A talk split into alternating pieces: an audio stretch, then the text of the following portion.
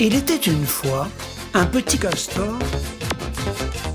Hola, bienvenidos a todos una vez más a este espacio Canadá en las Américas Café, correspondiente al 15 de febrero de 2019, 15, 16 y 17.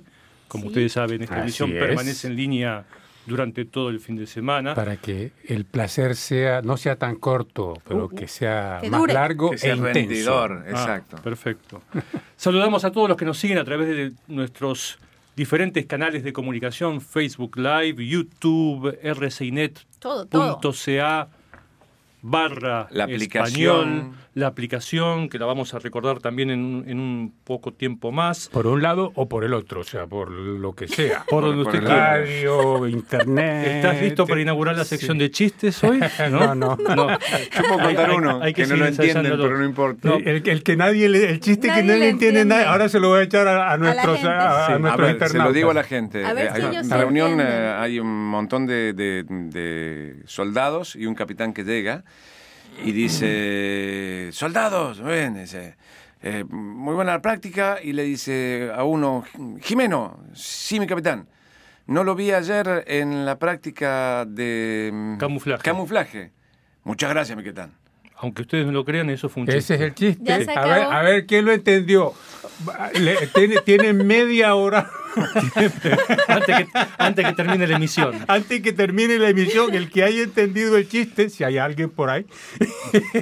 Si habrá alguno. Bueno, entonces más allá de este trago amargo, Tal vez somos nosotros los que no entendemos nada. y los eso, demás eso sí. puede ser también. ah, Más allá de este Eh. trago amargo, entonces le damos la bienvenida a todos los que nos siguen como cada semana en este espacio que les proponemos desde el Servicio en Español de Radio Canadá Internacional y a quienes nos siguen en nuestra página internet, a quienes lo hacen a través de www.rcinet.ca.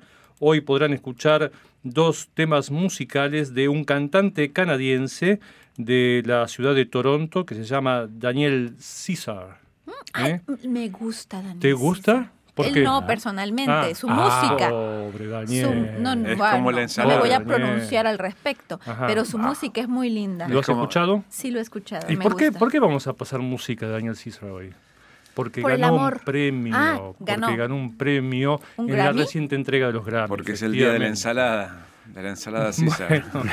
Sigue, sigue el show de los con los chistes, chistes, ¿no? Sigue con los chistes. Bueno, Daniel César ganó un premio efectivamente días pasados en la entrega de los premios Grammy, esos premios que se entregan, que ¿Grammy son los más Grammy? Grammy, perdón, Grammy, Grammy. que son los más Bueno, ¿cómo te da la gana, son los más importantes de la industria musical mundial, los Señor. Grammy y no los Gremlins.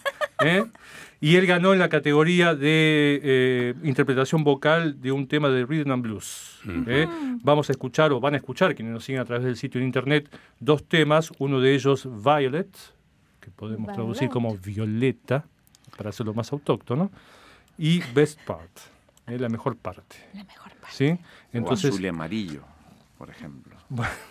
quienes accedan entonces al sitio de internet, ahí tendrán la música de Daniel César.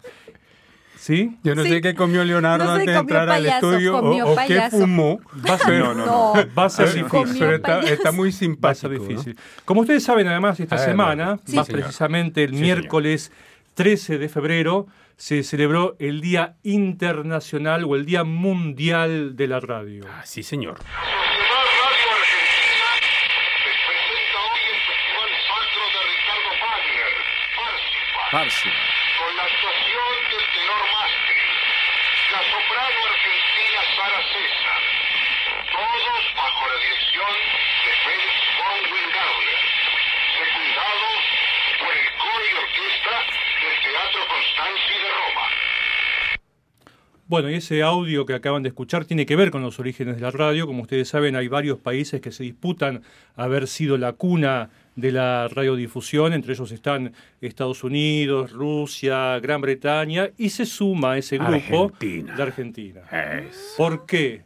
Porque Enrique Telemaco Susini, en el año 1920, tengo la fecha aquí exacta, 27 de agosto de 1920, realizó una transmisión desde el Teatro Coliseo de Buenos Aires de la ópera Parsifal. de Wagner y para muchos estudiosos del tema, esa fue la primera emisión, la primera transmisión de radio como tal.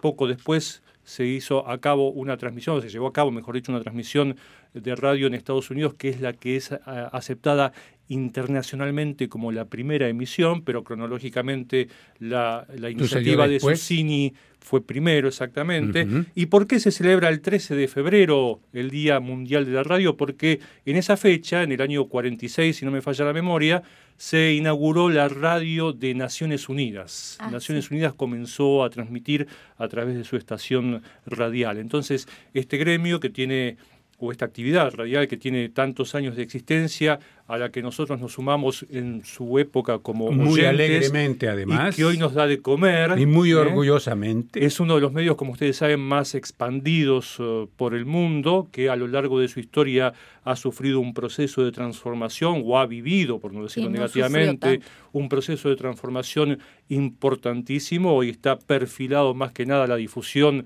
digital a través de Internet y por supuesto, ligado a esa difusión por Internet, les recordamos que todos ustedes tienen a disposición la aplicación de Sí. Radio Canadá Internacional de la que hablaba Leonardo hace unos instantes y que pueden ver a partir de esa aplicación, Leonardo. ¿Para qué sirve esa aplicación? En realidad es, eh, primero, mucho más rápida que el sitio de Internet tal como, como lo vemos hoy. Eh, después está condensada, o sea que muestra y está mm, repartida, digamos, la, la información de una manera mucho más fácil. Esto es para que uno pueda acceder a la información más rápidamente. Eh, después, bueno, tiene eh, toda la información que nosotros eh, eh, vamos produciendo durante mm, todos los días y eh, hace un- una semana también se habilitó la posibilidad de ver este programa en vivo y en directo a partir de la aplicación. Entonces, el pa- para las dos plataformas, disponible en Apple Store y en Google Play, pueden entrar a nuestro sitio y hacer clic en alguno de los dos iconos que muestran estos dos servicios. Y de ahí en adelante uno hace un clic, por ejemplo, vamos al Apple Store y en este caso está vinculado directamente con Radio Canadá Internacional en español porque ah, mm, bueno lo, lo estamos lanzando a partir del sitio en español y eh, en el sitio en inglés en, en- en- para Google Play eh, me parece que uno tiene que buscar no también mire usted lo puse en español. Y lo, lo adentro de la aplicación eh, todas las aplicaciones que están en lenguas extranjeras como por ejemplo la nuestra eh, tiene la posibilidad de ir directamente al contenido en francés y en inglés a partir de la aplicación en español.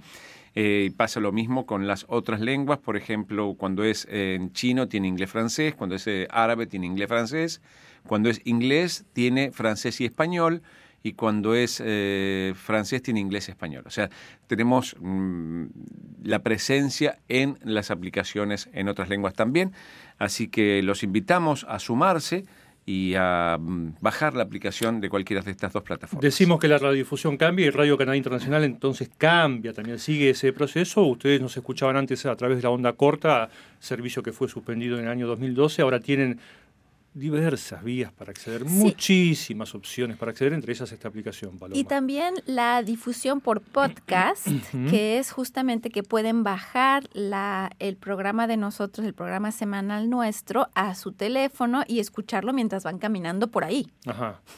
o estar van sentados por ahí. O bicicleteando por, por ahí. No, eso es peligroso. O Ajá. paleando nieve por ahí. También. sí. Bueno, y la radio, la radio, como decía, ha sido importante, es importante para todos nosotros porque trabajamos aquí, es importante para los oyentes que desde hace años nos siguen a través de distintos canales de difusión, lo decíamos recién a través de la onda corta, ahora en la era digital, cada uno de nosotros debe tener recuerdos de cómo llegó a la radio, ya sea como, como consumidor o como profesional trabajador del medio. ¿Cuál es el primer recuerdo que tenés de la radio, Pablo? De Radio Canadá Internacional De la como tal, radio o de la radio. Mira, yo era un niño, estaba en Barranquilla, debía tener por ahí como unos seis o siete años más o menos, y en, eh, en el barrio había un amigo que le gustaba mucho inventar cosas, ¿no? Ajá. Entonces él em, agarró una, un tablerito de estos que se conocen mucho en América Latina, estos tableritos metálicos de Coca-Cola, ¿no? Eh, Entonces él había agarrado ese tablerito y se había subido enfrente a su casa, había un árbol muy grande y él se subió al árbol. y fue a amarrar ese letrero de metal allá arriba, lo más alto que pudo de ese árbol, le puso un alambrito, lo perforó y le puso un alambrito que bajaba a unos audífonos como los que tenemos acá en Ajá. este momento. Ajá. Y eh, eh, Barranquilla con ese sol y con brisa y todo, entonces captábamos ondas radiales. Oh. eh, eh, en nuestro, no teníamos absolutamente ningún control. ¿ah? O sea, nosotros lo único que hacíamos era que nos poníamos los audífonos y escuchábamos Lo que recibían- lo que recibiera por intermedio de esa antena, De esa que no era ni más ni menos, ¿no? exacto, una sí. antena muy improvisada. Y ese fue el primer contacto, digamos, personal, así, en el que yo estuve participando con este amigo en, eh, en la radio. Ahora bien, en la radio, pues es un medio muy importante en aquella época también, sobre todo en aquella época, en la sociedad eh, colombiana, ¿no? O sea, porque permitía comunicarse con personas, no había teléfono, o sea, había teléfono, pero muchos hogares no tenían teléfonos, entonces era la forma de comunicarse con familiares que vivían, por ejemplo, en el campo, y si tú ibas a viajar al campo, decías, pasabas un mensajito en la radio diciendo, bueno, fulanito, eh, les advierto que sutanito eh, se sube en el bus aquí en Barranquilla y llega al pueblo más o menos a tal hora, Sí, entonces que por favor, que alisten, alisten los burros y vayan a buscarlos. Sí, señor. Eran como los textos de hoy. Exacto. Mensajes que en algunos lugares se siguen utilizando todavía. sí, sí, ¿eh? sí. No, no es que porque apareció No. luego el teléfono, luego internet, luego o antes No. de internet la televisión, esos mensajes dejaron de producirse. Hasta el día de hoy esos mensajes siguen siendo muy importantes, sobre todo Eh, para las comunidades rurales en muchas partes. Y esa ¿cierto? fue mi relación, digamos, así se inició mi relación con la radio que continúa todavía hoy en día Exacto. aquí en, desde detrás otra, de este micrófono. Desde otra óptica. Desde otra óptica, Desde otra más transformada. Muy bien. Paloma, ¿tu Yo primer recuerdo- recuerdo de la radio? Yo recuerdo a mi abuelo, mi abuelo tenía una huerta muy grande, muy- no muy grande, pero era como larga, era como profunda, era un terreno que tenía y, y cultivaba toda clase de cosas. Cosechaba también en unas épocas del año y recuerdo mi abuelo que se, que se, que se paseaba por esa huerta, siempre con un radiecito pequeñito.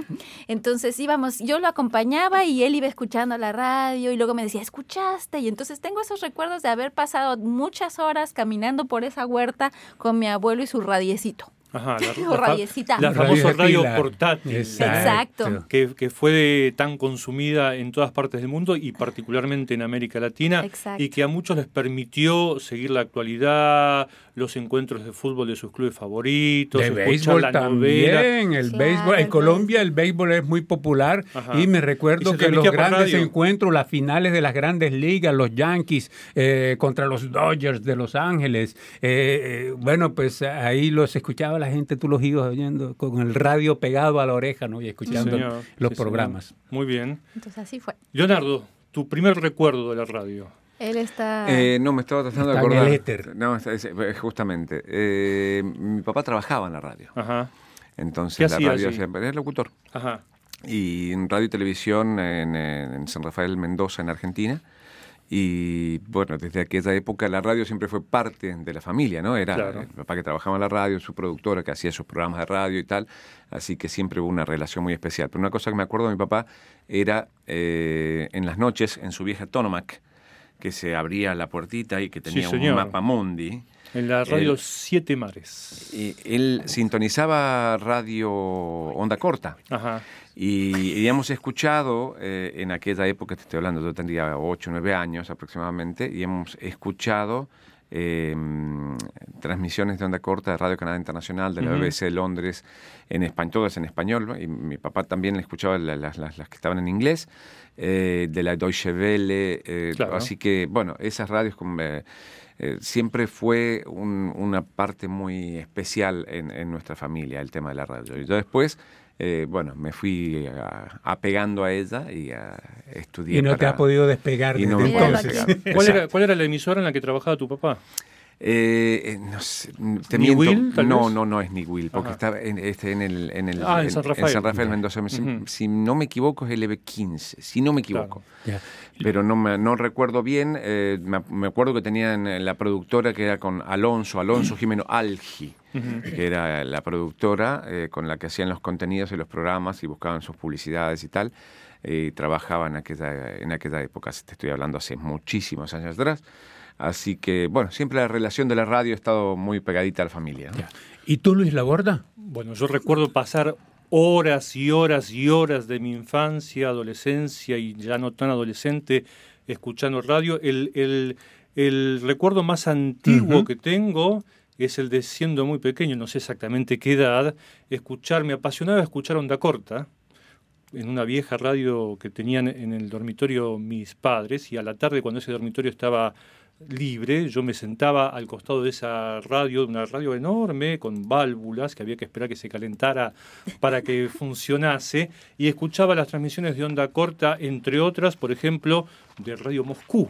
Ah. En Ah, la época en la que existía aún la Unión Soviética, donde era acceder a un mundo desconocido, misterioso, totalmente distinto. Un mundo que conociste que años uno- más tarde. Que conocí más Pero- tarde, ya no en la Unión Soviética, sino en la Rusia actual. Escuchaba otras emisoras de onda corta también. Y luego, importante también como recuerdo, como mi padre también, eh, como en el caso de Leonardo, trabajaba en medios de comunicación, fue periodista, yo conocí la radio desde, desde dentro, desde muy pequeño. A veces mi padre me llevaba con él a la emisora radial en la que trabajaba en Buenos Aires y mientras él trabajaba yo me dedicaba a jugar en la radio. Y para mí jugar en esa radio era, por ejemplo, ir a la sala de teletipos, que existían en esa época todavía, cortar los cables, acercárselos a alguien en la redacción para que los viera, ir y Ah, meterme en los cortar los cables. Yo creía que era cortando No, no, los no, no, cables. cables, cables de los información. cables de Y información. arruinar toda la Ya yo me decía, está arruinando. Todavía- la- se iba a arruinar la radio. No, no, no.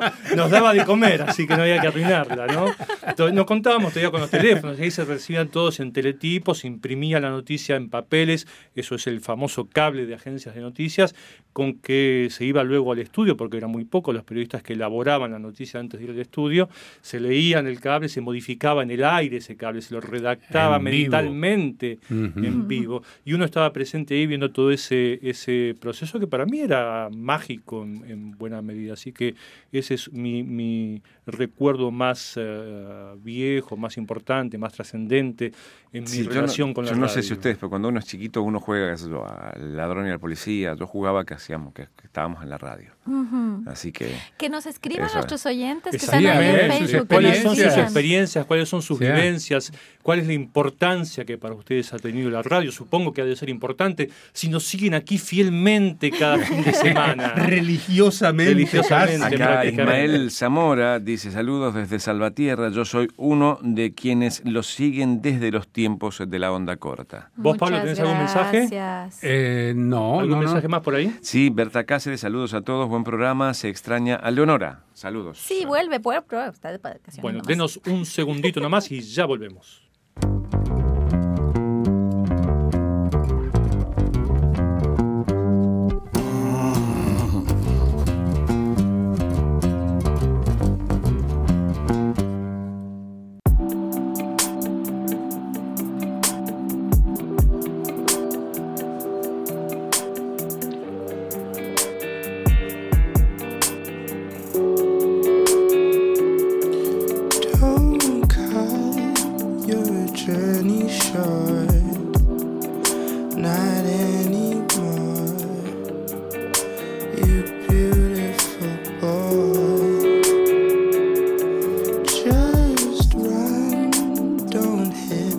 floor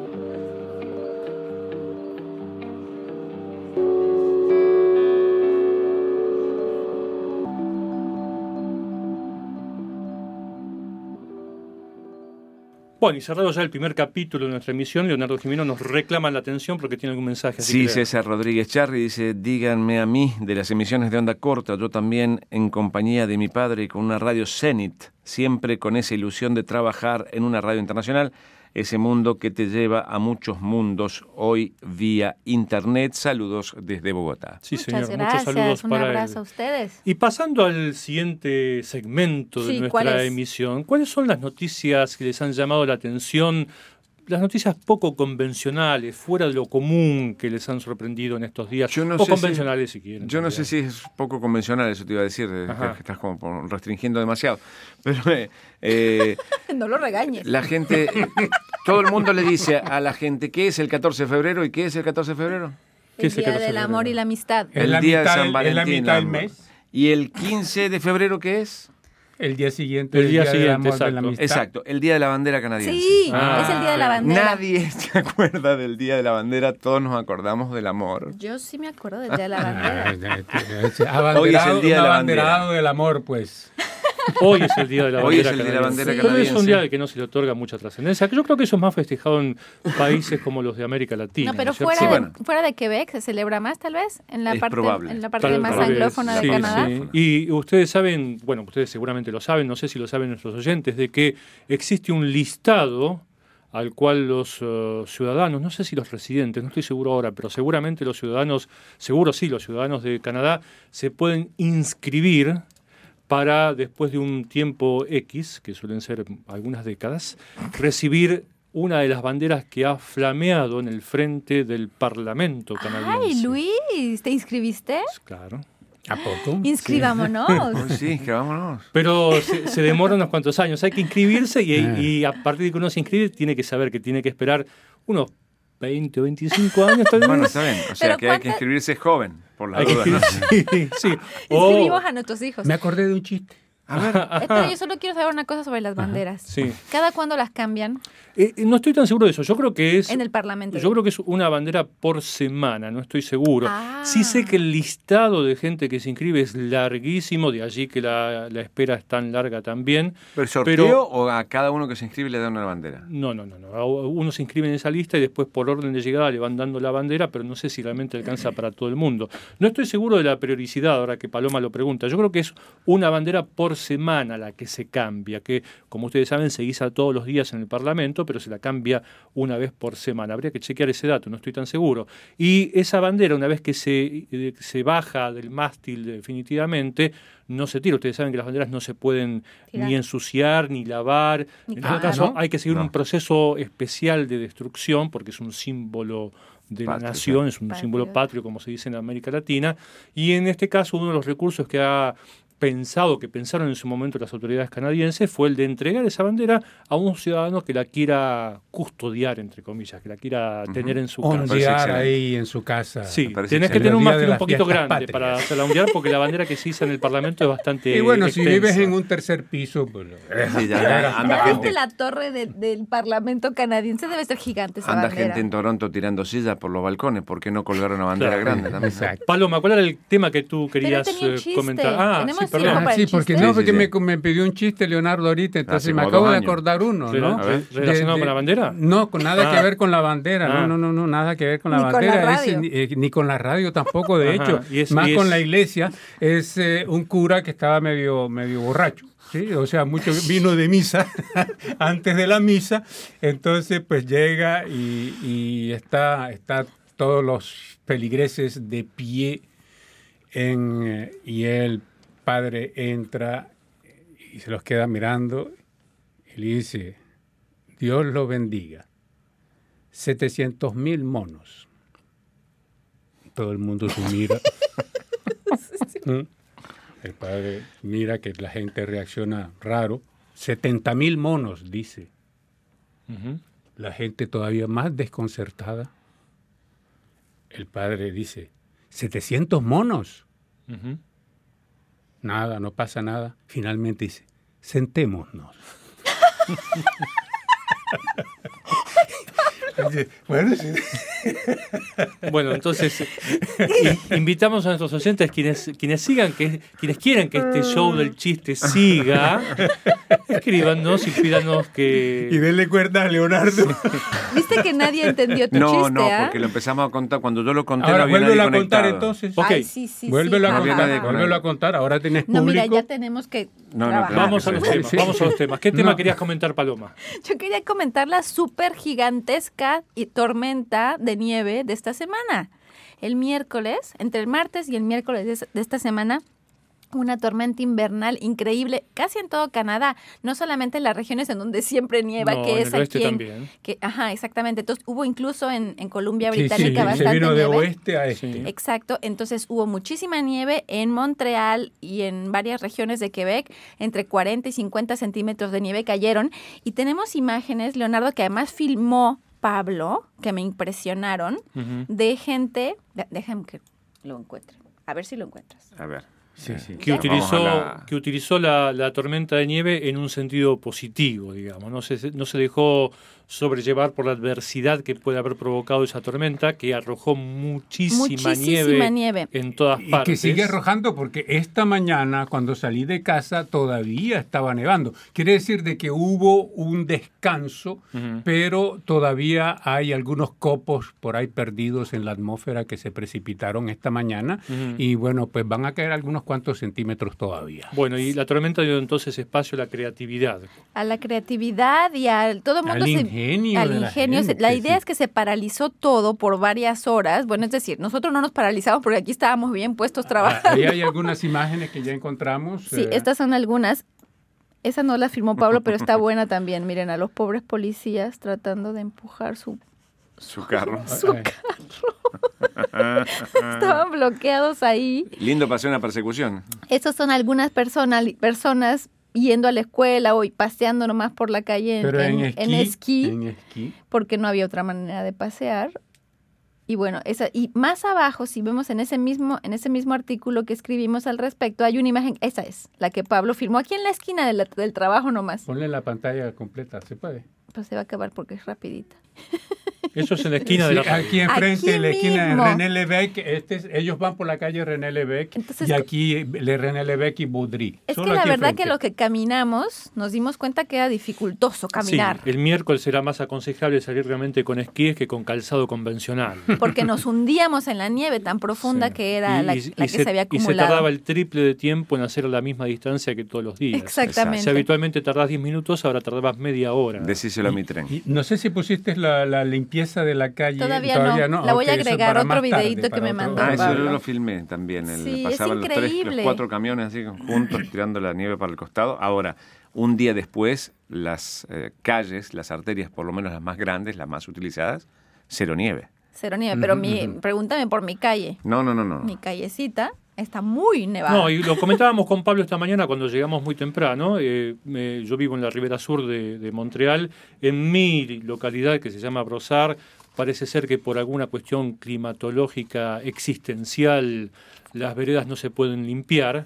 Pero en San Lambert... Las veredas que son los andenes que le llaman por ahí los eh, en otros Las lugares. banquetas, como Sí, le dicen la- en México. La, la Bueno, calle, donde caminamos los peatones. pia- peatones. Sí. No. Ve, Pero en Colombia una vereda no es un andén. Ah. Una vereda es una parte Eh, del Y campo. en Por ahí México nuestro un amigo andén César no es Augusto una- Charri. En México un andén no es una vereda, es una... No, nada que Es una vía Para de que tren. no, Un andén Es una es, exacto. No, es, el, lugar por donde van los, los pasajeros para subir al tren. Bueno, pero en San Lambert, que está pegado a, a Brosar, de hecho hay una avenida Simar que divide Brosar de San Lambert, las veredas estaban, o los andenes, estaban impecables. Ah, hay que cambiarse de Así casa. que que se- pagan más caro en impuestos, me imagino. No, como me explicaron alguna vez, debe ser que en la avenida Simar cambia el clima. Así como alguna vez alguien me explicó de que en Canadá las, las eh, Desde que rutas cruzas la frontera. están destruidas y en mal estado, y en Estados Unidos las rutas están en perfecto estado. Alguna vez alguien me explicó que es porque en la frontera, en- El donde está el peaje, eh, ahí cambia el clima. Está bien, está Cambia. bien. ¿no? Sí, hay Algo un, pasa. un- un frente frío que golpea al frente caliente y sí. Bueno, tengo más saludos en este Señor. caso. Bueno, saludos, comentarios. Eh, César Rodríguez Charri dice que, bueno, su comentario anterior de su relación con la radio por eso estudió periodismo eh, gracias a la Radio Internacional. Javier González Nungaray nos dice saludos para todos. Gustavo Luca dice buenas tardes, quiero compartir un recuerdo en relación a Radio Canal Internacional. Para que tengan una idea desde cuánto hace que les escucho, quiero mencionar a alguien que trabajaba en RCI en esa época. Se trata de Susana Peña de Ah, Puga. sí. Ay, Un saludo desde Melo en Uruguay. Ujú. Muchos Así saludos. que- O sea que ¿Cuál nos escucha hace Lucas. años. ¿Lucas? Sí, sí. Eh, sí, Luca. Bueno, porque Susana Gustavo ya Luca. hace Gustavo, como hola, unos Gustavo. 15 o 18 años que se jubiló. Sí, sí. De hecho, cuando yo comencé ya no trabajaba en la sección. Yo comencé hace 16 y ella se acababa de ir.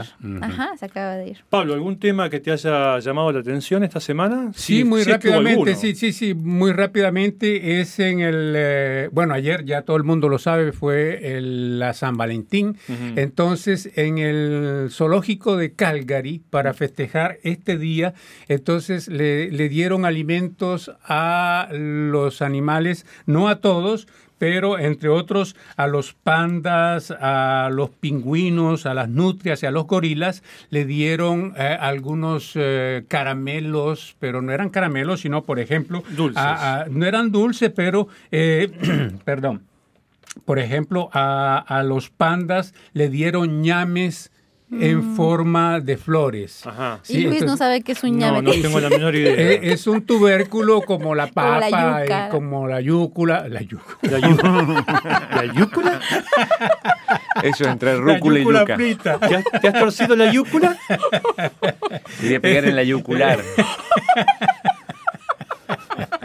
Bueno, entonces en todo caso los animales estaban muy, muy, muy contentos y decían en el zoológico que estas, estos pequeños, eh, estos pequeños regalitos, estos pequeños artículos alientan el comportamiento natural y ofrecen a los animales una nueva forma de estimulación. Puro amor. Entonces, Perfecto. entonces, amor para los animales también fue ayer acá en el zoológico de Calgary. Bueno, yo por mi parte muy brevemente les voy a comentar una noticia que sí me llamó la atención porque primero eh, el hecho es en sí llamativo y segundo el objeto que se robó es más llamativo todavía, al menos Ah. para mí.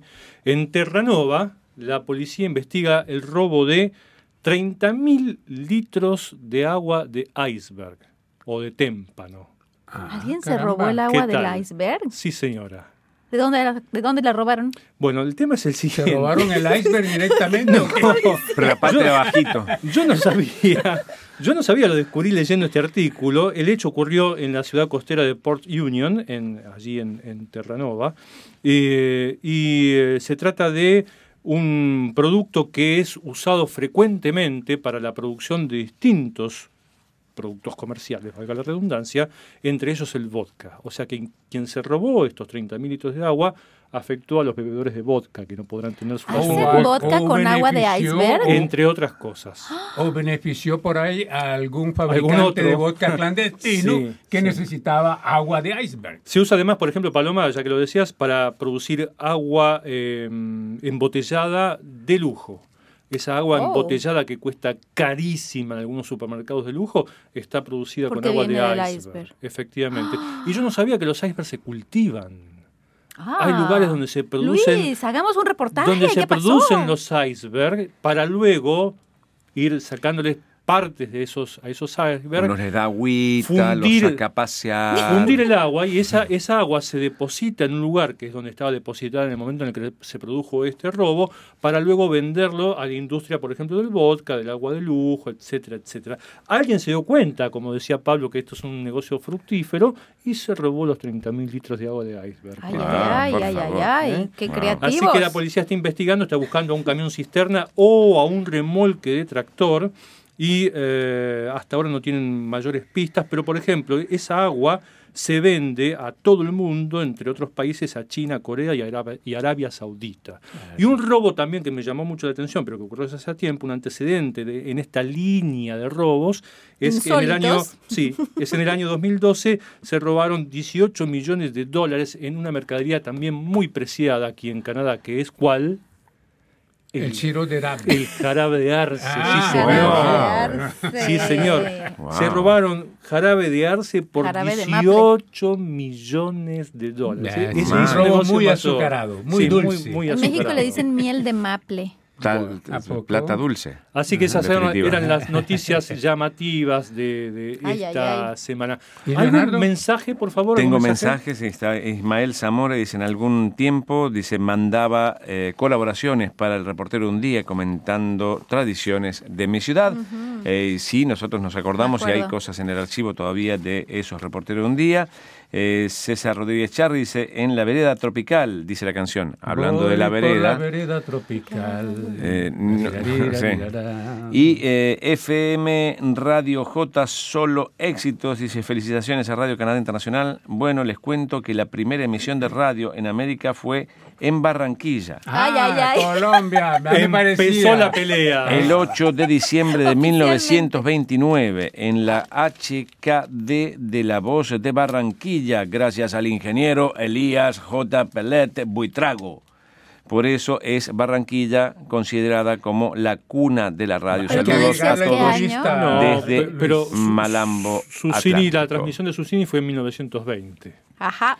Así Este que, fue en pero sí, 29. habría que agregarlo en la lista, efectivamente. Igual eh, yo creo que tiene que ver con las transmisiones, eh, probablemente sea, no Sí, sé, además son discusiones- La, la transmisión continua. Es como el ¿está dulce de leche, la, la, No la, la fuente, la virome, etcétera, que todo el mundo ¿De dice que todo el mundo lo inventó. El Eh, dulce de el dulce de leche es eh, asiático, no, en no sé cuántos miles antes, años de, de, de- de- de Cristo y de qué sé yo, Paloma. ya había. Más allá del dulce de leche, algún mensaje de los oyentes. Dice Toronto, para el reportaje Toronto, ciudad santuario para refugiados e indocumentados, Gilberto Porras comenta, entonces ¿quién los entiende? Al rato más violencia, más narcotráfico, más niños desaparecidos, más fraude, etcétera. Pablo, Aquí hay un comentario con respecto al tema trabajadores temporales que sufren abusos de sus empleadores podrían cambiar de empleo, dice Ottawa. Y Juan Godoy dice, muchas gracias por prevenir abusos de autoridades como de empresas abusivas. Estaré atento a sus noticias. antes de darle paso a Leonardo, yo agradezco la correspondencia que nos llegó por, por el servicio postal, postal sí. a nuestros oyentes Rafael Reyes, que es de Santiago de Cuba, en Cuba, por supuesto, a Rafael Progenza Gritz, creo que es el apellido, que es de Mayabeque, en La Habana. También tengo aquí otra carta que nos hizo llegar eh, Rafael Plaza, ya lo dije. Y aquí Rafael Reyes, también de Santiago de Cuba. Muchas gracias por seguir mandándonos cartas a través del correo postal. Leonardo. Tema viral, dice, video viral de oso polar esquelético podría no ser lo que parece, es la noticia, y, Isle- y Leslie Vianney dice, ¿por qué no lo ayudaron? No importa si está viejo, pero es un animal. Yo soy una niña que ve un animal mal, lo intento ayudar, pero no puedo, dice, porque soy una niña, y si yo fuera ustedes, lo ayudaría en lugar de Oh. grabar.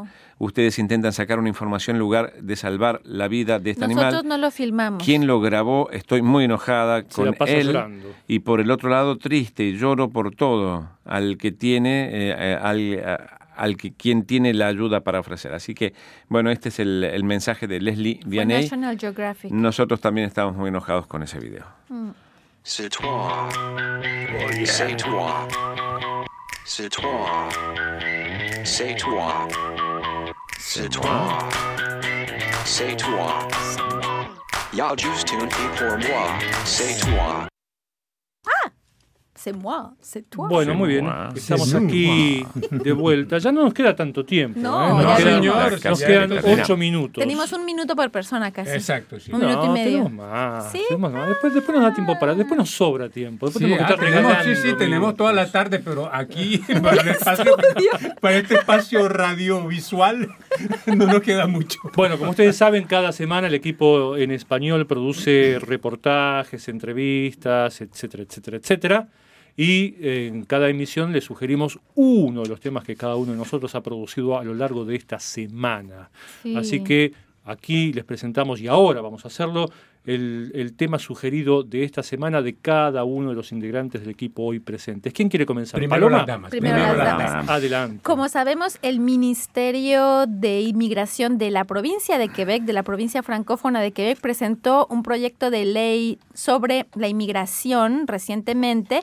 Y bueno, hubo uno de los temas tratados en este proyecto de ley fue que 18 mil 12 o expedientes expedientes, sí. De aspirantes a inmigrantes serían eliminados.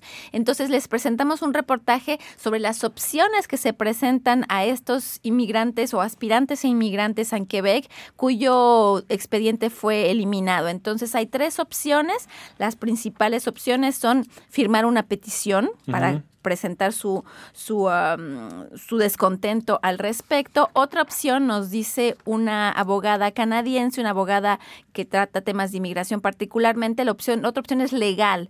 Puede uno demandar legalmente al gobierno Sí, quebequense. porque hubo dinero y tiempo invertido. ¿no es cierto? Exactamente. Y otra cosa que es la que ofrece el gobierno de Quebec es que sugiere a todos aquellos que habían presentado su solicitud y que no hayan recibido una respuesta de selección rechaz- de- rechazada o rechazo en el momento en que se presentó, que vuelvan a presentar una declaración de interés dentro de un programa particular que se llama Arrima y para y que se sigan informando sobre los programas, los otros programas de inmigración.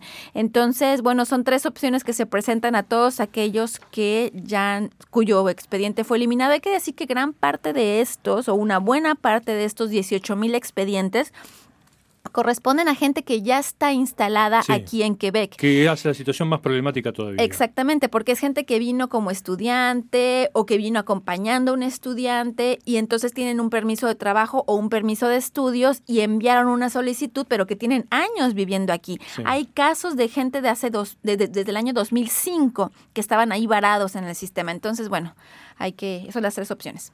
Pablo. Sí, rápidamente, eh, bueno, hoy el mes de febrero aquí en Canadá se festeja el, eh, o se conmemora más bien el mes de la negritud, la historia de la negritud.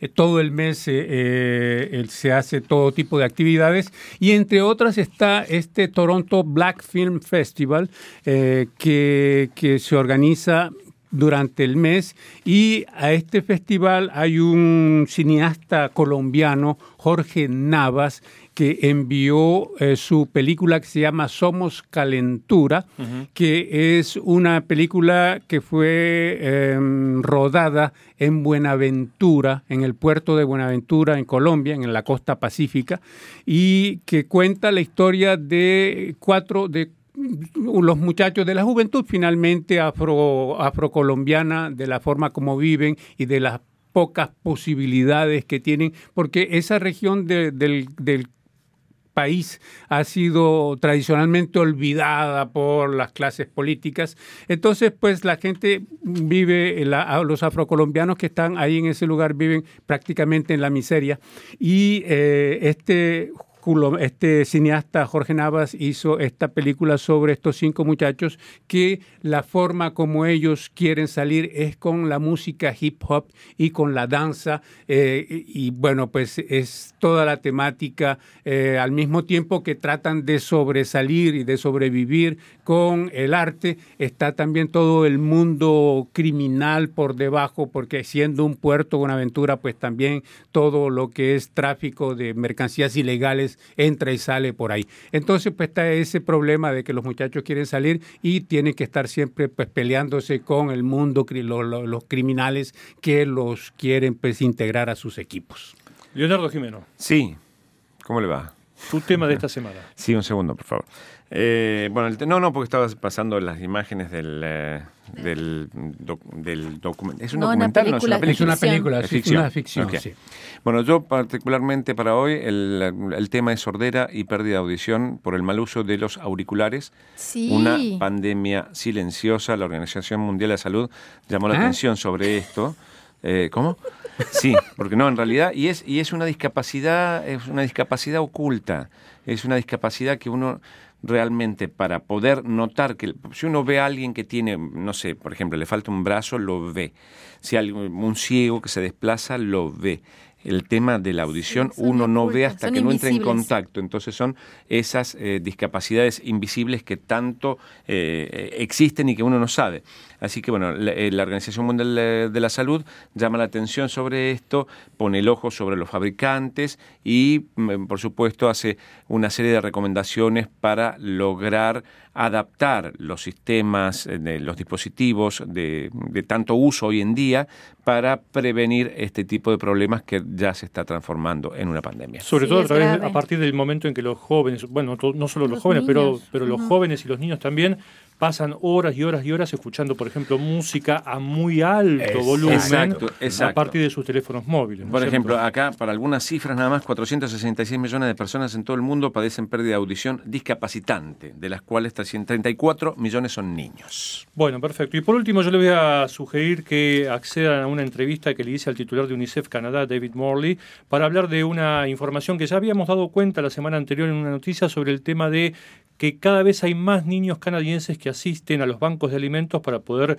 prodigarse eh, la comida que les asegure su nutrición de manera adecuada. Morley sostiene que esa mayor cantidad de niños que asisten a los bancos de alimentos tiene que ver con un aumento de la pobreza en Canadá y con eh, también los problemas que enfrentan las familias canadienses para hacer frente a los enormes gastos que tiene que ver con mantener una familia en este país, sobre todo tomando en cuenta que hay una gran cantidad de familias monoparentales, es decir, que tienen solamente o padre o madre que debe trabajar y asumir el cuidado de la familia y por supuesto hacerse Los cargo gastos. de Y todos que esos los alimentos gastos. aumentan Aún considerablemente y sobre todo en invierno. Sí, señor. Así que tienen allí la entrevista que le hice a David Morley, titular de UNICEF Canadá, a su disposición. No tenemos más tiempo por hoy. Nos vamos despidiendo. Un saludo, un saludo Un saludo. importante. El último saludo mientras vamos escuchando la música de fondo. M- María Herrera dice escuchándolos aquí como siempre y después un mensaje de Radio Canal Internacional, así que somos nosotros, pero ahora les cuento, dice compañeros, va un saludo, sin trabajar estoy como un león al que lo obligan a ser vegetariano. ¡Rufo! Rufo nos está mandando un ¡Saludos, saludo. Rufo! Y bueno, y pronta Grupo, reposición. ah, Chau, es todo por hoy. No tenemos más tiempo. Nos despedimos hasta la próxima. Y gracias por estar una vez más con nosotros a través de la vía que ustedes elijan. Hasta la próxima. Adiós, adiós. Adiós.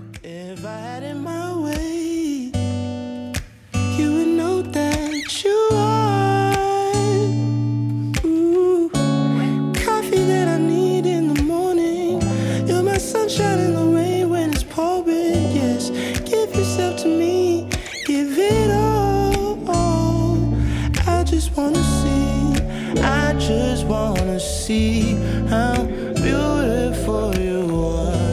Yes, you know that I see it. I know you're a star. Where Claro. you go, I'll follow, no matter how far. If life is a movie, then you're the best part.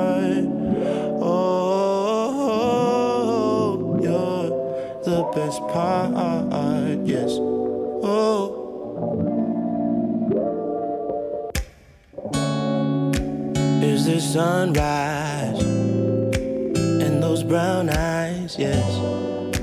You're the one that I desire. When we wake up, then we make love. It makes me feel so nice. You're my water when I'm stuck in the desert. You're the Tylenol I take when my head hurts. You're the sunshine of my life.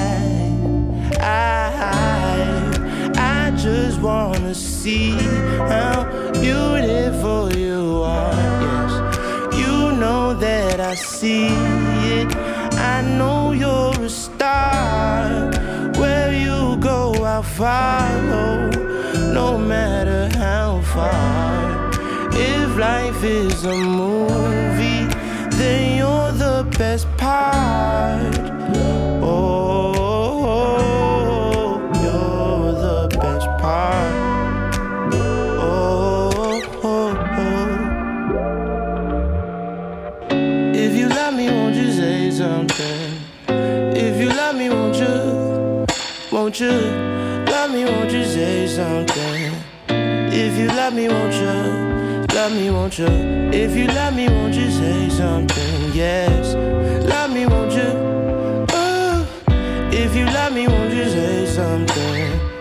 If you love me, won't you? Love me, won't you? If you love me, won't you say something? Yes. If you love me, won't you? Oh, love me, won't you say something? If you love me, won't you? Love me, won't you?